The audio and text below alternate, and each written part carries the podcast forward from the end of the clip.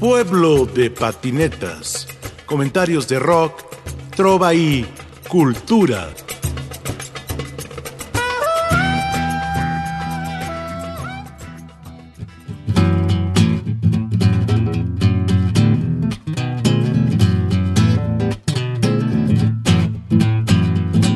Comunicando comprometido, sobre todo con el organismo vivo.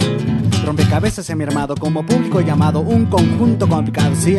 Ideas sobrevolando. oh. Sobre la cabeza de unos cuantos. Y me creerás si te digo que la sociedad nos dice que debemos hacer algo que ya es hora de bajarte de esa nube, rompe el cómodo colchón que sostienen los aplausos. Ofrécele algo al canto. oh que te ha dado demasiado. Prefiero mil veces este camino empedrado con paso fuerte y armado y con la intención de aportar algo. Sí, ah. Ah. Marcos Cadena es un escritor de canciones, es un artista de la música, ha recorrido el país, es de una generación que nació en los ochentas. Marcos Cadena en Radio Educación. Apretando tu conciencia.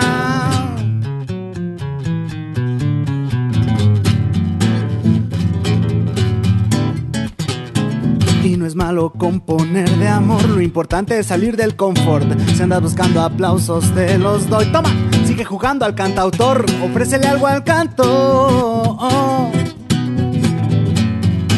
Que te ha dado demasiado.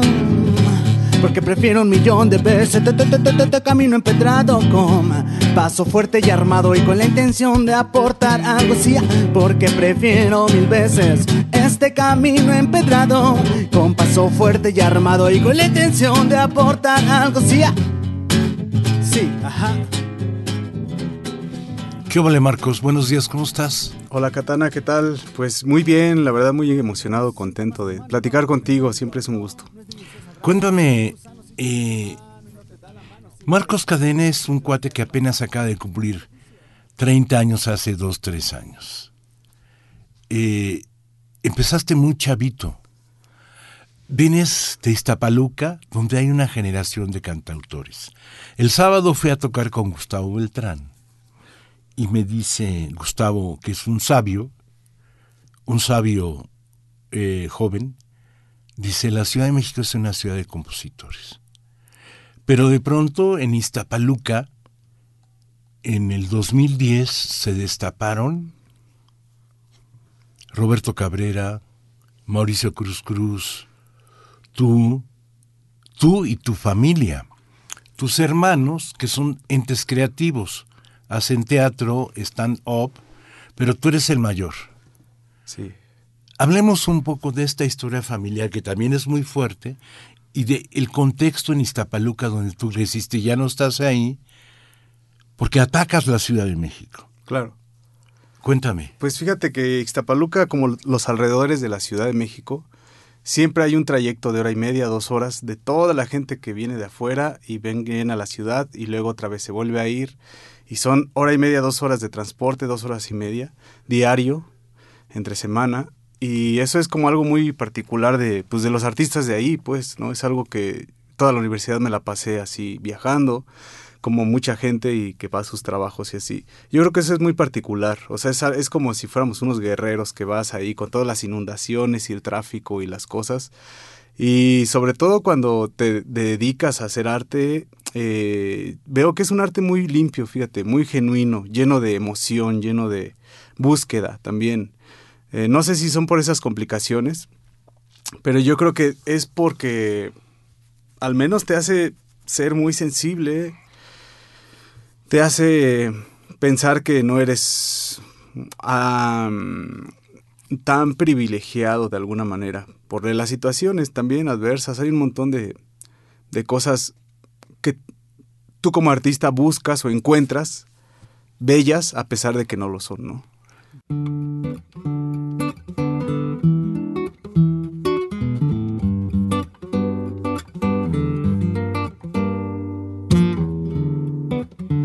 Se esfume la espera. Que la hoja de paciencia caiga cuando muera el sol. Que la luna se quede despierta. Dando vida a la noche, luz de nuestra habitación. Que esta vez el deseo haga un lado el pudor. Las palabras no cuadran, se pierden en un rincón. Tu,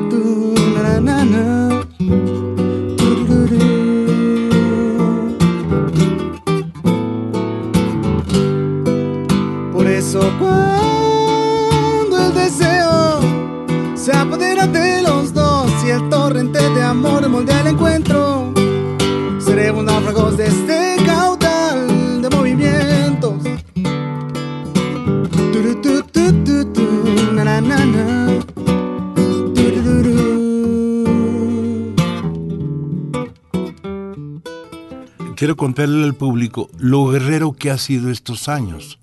O sea, aquel chavito Marcos Cadena que llegó al Faro de Oriente y de pronto allí encuentra un montón de gente y hace un movimiento en Iztapaluca, porque quieras o no, tú empiezas un movimiento junto con Roberto Cabrera, junto con Mauricio y junto con otra serie de cantautores de los hemos estado hablando que tienen todo en contra todo en contra.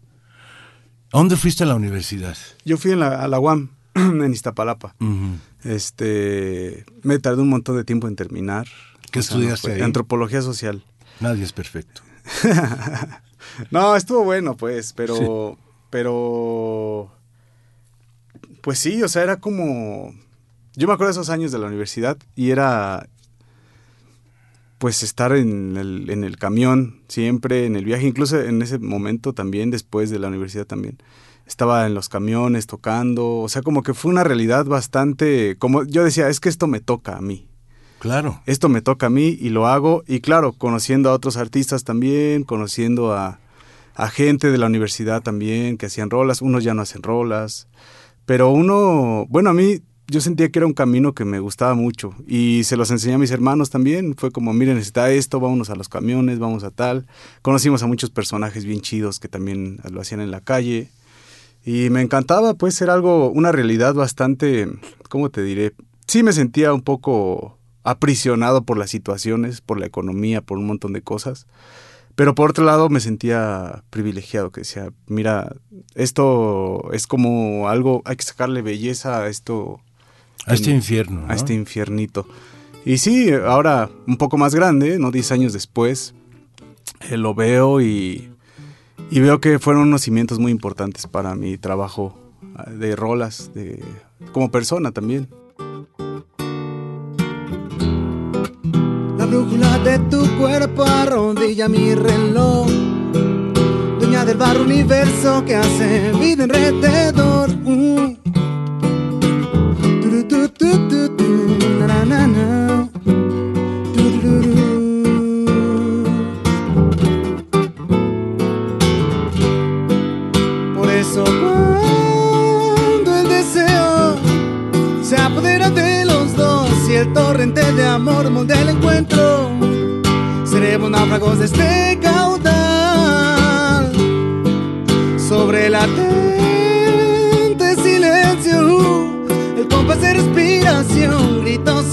Fulgor intenso.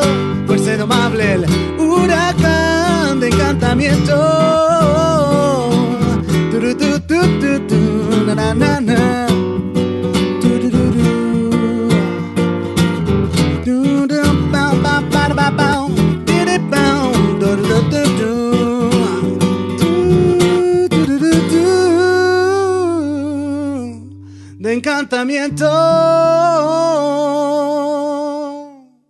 Hay una influencia en tu generación que es Silvio Rodríguez. Sí. Silvio ha determinado a muchas generaciones. Pero ¿qué otras, qué otras influencias tuviste?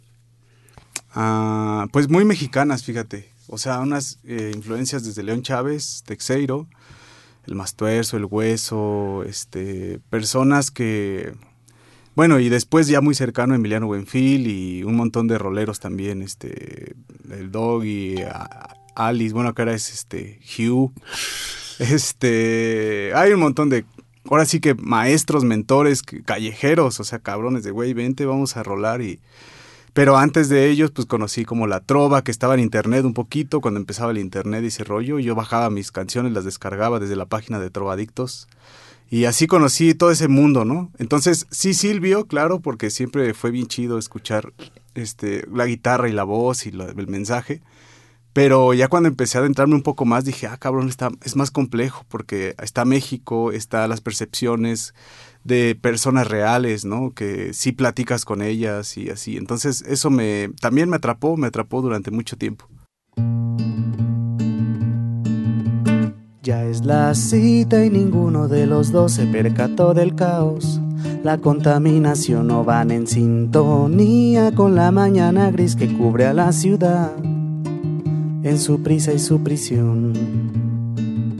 Por eso son valientes al no ir a trabajar, se decidieron ver debajo del reloj en el andén el ruido y la indiferencia tal, pero eso que más da si palpita el corazón que late con tal fuerza que ignora la distancia y la razón.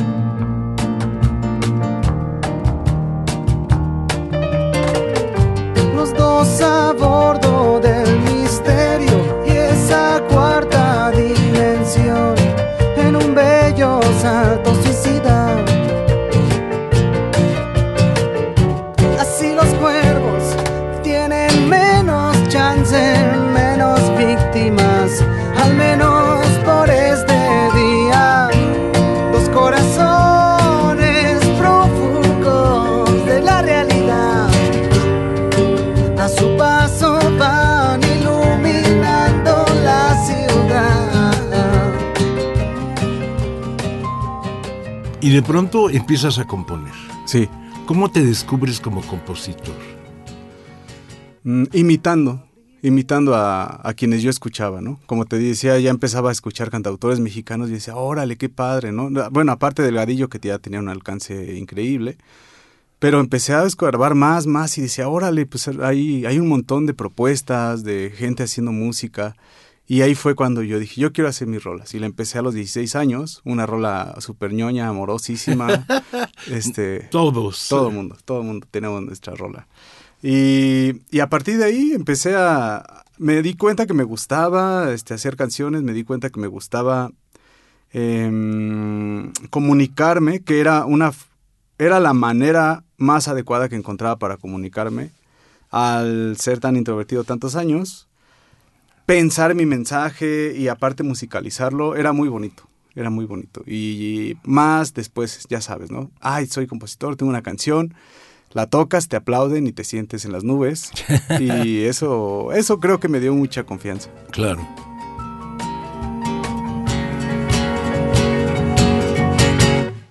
Al abrirse las puertas del vagón la vio bajar del tren y un desastre emocional, un cataclismo, un boom recorre su interior y es que los nervios ya tomaron el control. Y llegaron al túnel estelar donde los cobijó la noche artificial y tras jueguillos tontos ninguno se soltó pues muy cerquita están beso apareció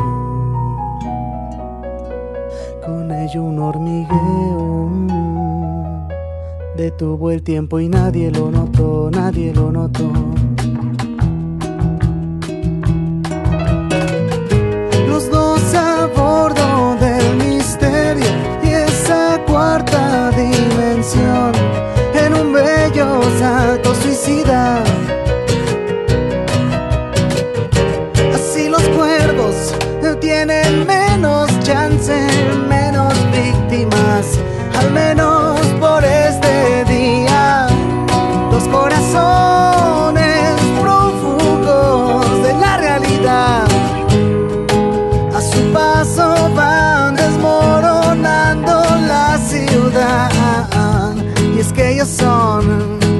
Caprichoso motor que hace girar al mundo. No, no, no, no, no, no, no.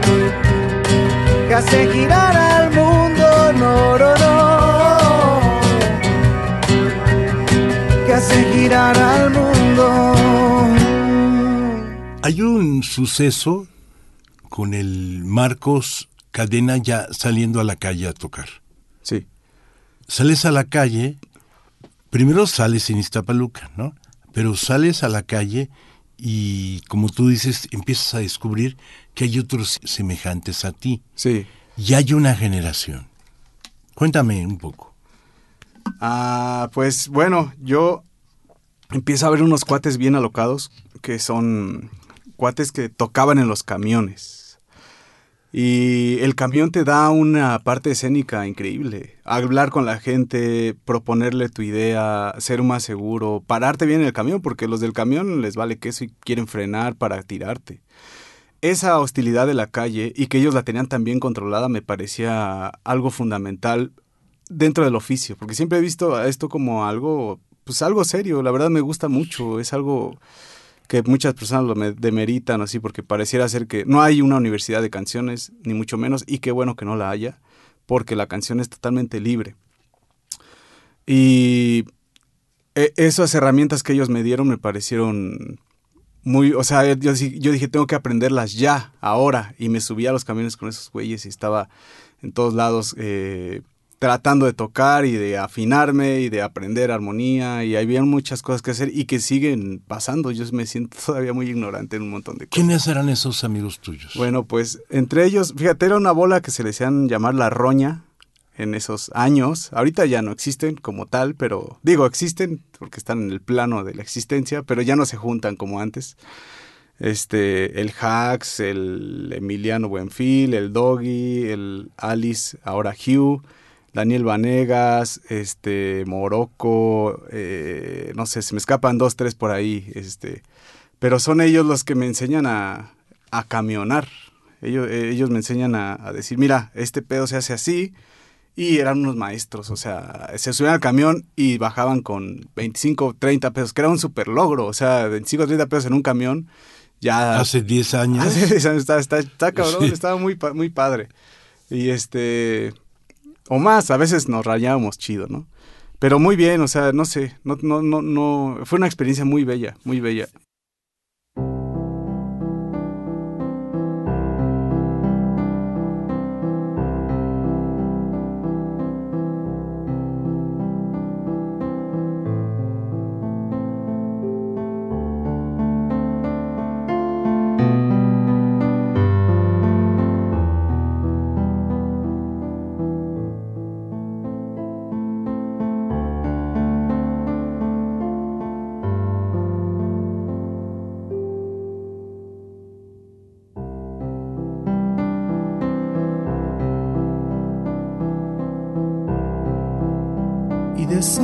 El cielo y mi pecho se inflama de nervios. Doloroso silencio que me encierra y me queman las pisadas del reloj. Y maldigo el espejo por mostrar las verdades a destiempo. Doloroso reflejo, soledad alcanzada que hace un hueco en mi interior.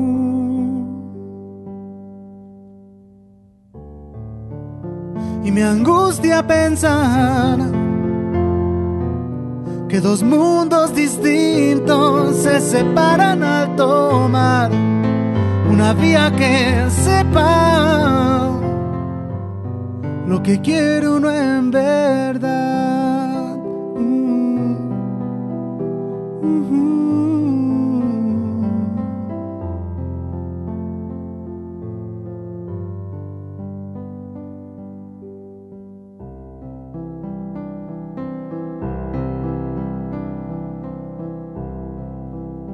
Me diluyo en un cuento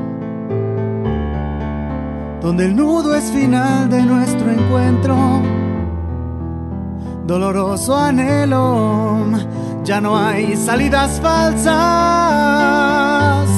que sostengan este amor.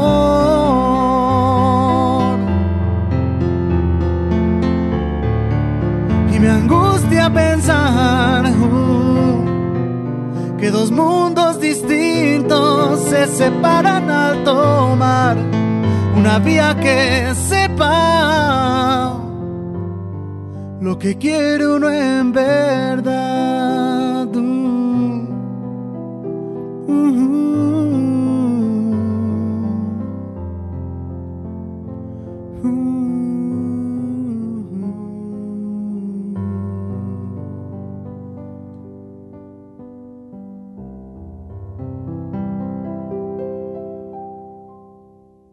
Entonces, ¿cómo empiezas a armar saber sentir? Saber sentir, me doy cuenta que tengo un montón de rolas muy emocionales, muy tristes, pero no tristes desde... Cuando me doy cuenta de mi vulnerabilidad con todo y la pandemia y con un montón de temas como muy sensibles, dije, claro, es que la, saber sentir es poder tocar nuestras emociones, poder sentirte frágil también y poder saber que esa fragilidad es tu fortaleza, porque nadie más la conoce. Yo creo que a partir de ahí eh, hubo una transformación en mí que está plasmada muy bien en el disco, según yo. No voy a tocar el tema, pero el dolor te ha acompañado. Sí. De manera muy fuerte. Entonces de pronto saber sentir cómo canalizas ese dolor que también fue hace 10 años. Sí. O ¿Cómo canalizas ese dolor? Porque ese es, pues la pérdida familiar es muy fuerte. Sí, muere mi mamá hace 13 años y yo, yo pensaba, dije, bueno, a ver, la muerte es natural, no importa, no sé qué. Sí, pero que Pero estuve deprimido un montón de años, como 13 años en depresión, o sea, este, 12 años. Deprimido, digamos que a la larga, ¿no? Como que al principio sí era muy evidente, pero yo con mi formación callejera, pues me iba a tocar a los camiones, odiaba el mundo con todo mi corazón, o sea, la gente, todo era horrible durante un par de años.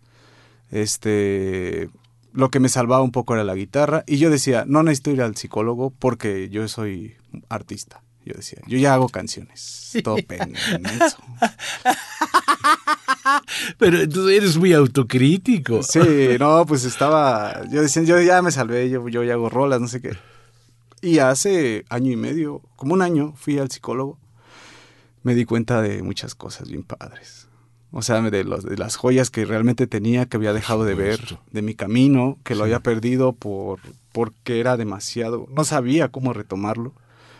Y a partir de ahí también viene la decisión del disco, que dije, bueno, a ver, tengo unas rolas que se tienen que grabar. Y yo siempre decía, ¿y de dónde? O sea, ¿de dónde saco la lana para ese, ese disco? ¿De dónde mm. viene?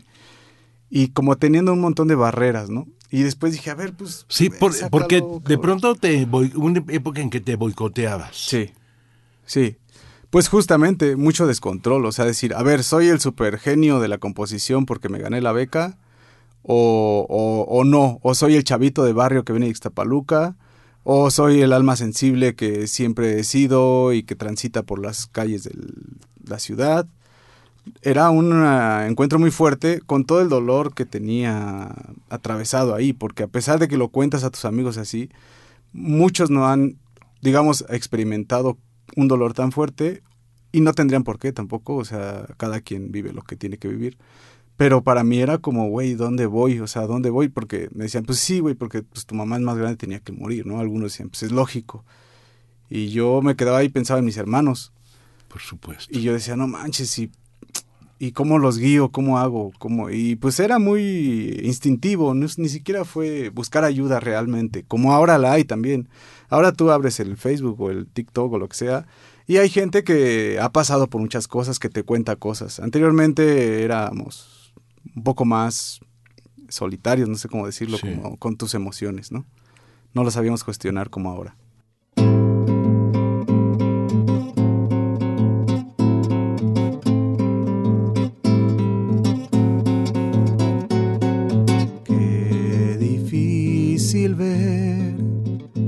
Que hay adentro, lo que uno es. vuelas al saber que eres anzuelo y eres el pez. Uh.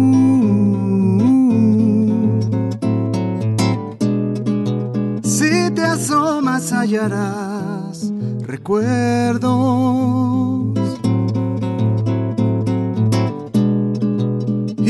sombras que mataron tu niñez. Cosas que privaron tu sentir y has aprendido a ocultar.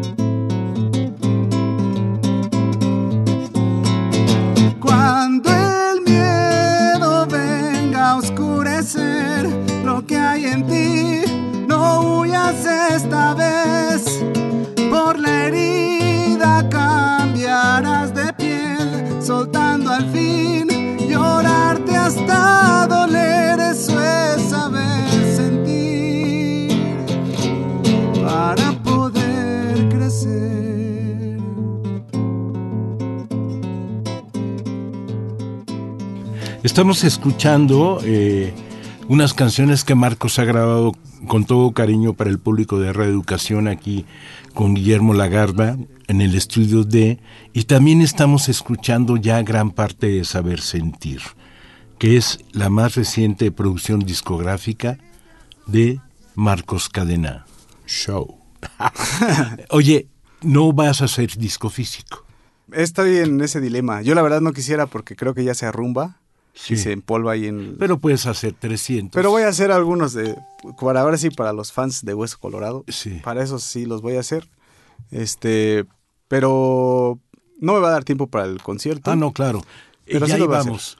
Tú presentas este disco, ¿qué día? El día 13 de octubre.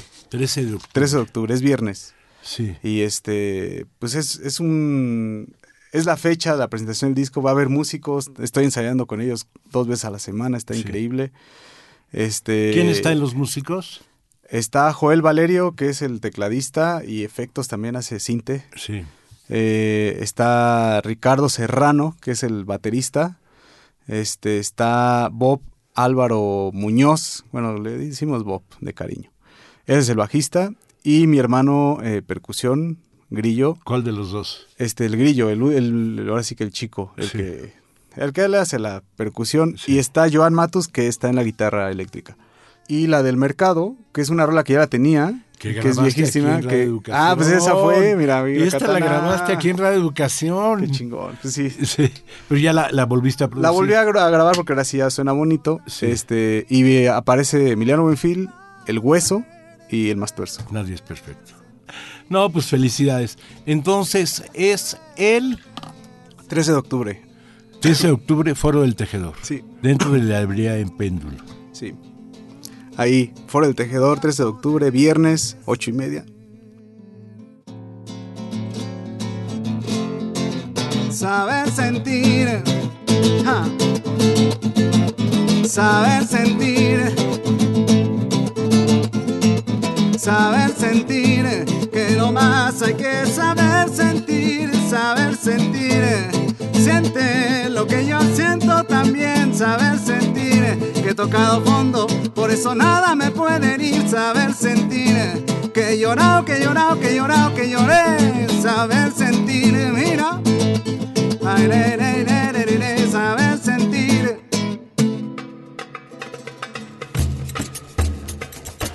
Pueblo de patinetas.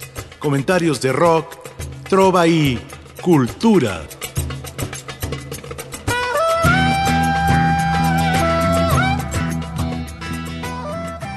En la producción, Ricardo Montejano, Analía Herrera Gobea, Sayuri Sánchez, Lupita Morales, Juan José Escobar Arroyo.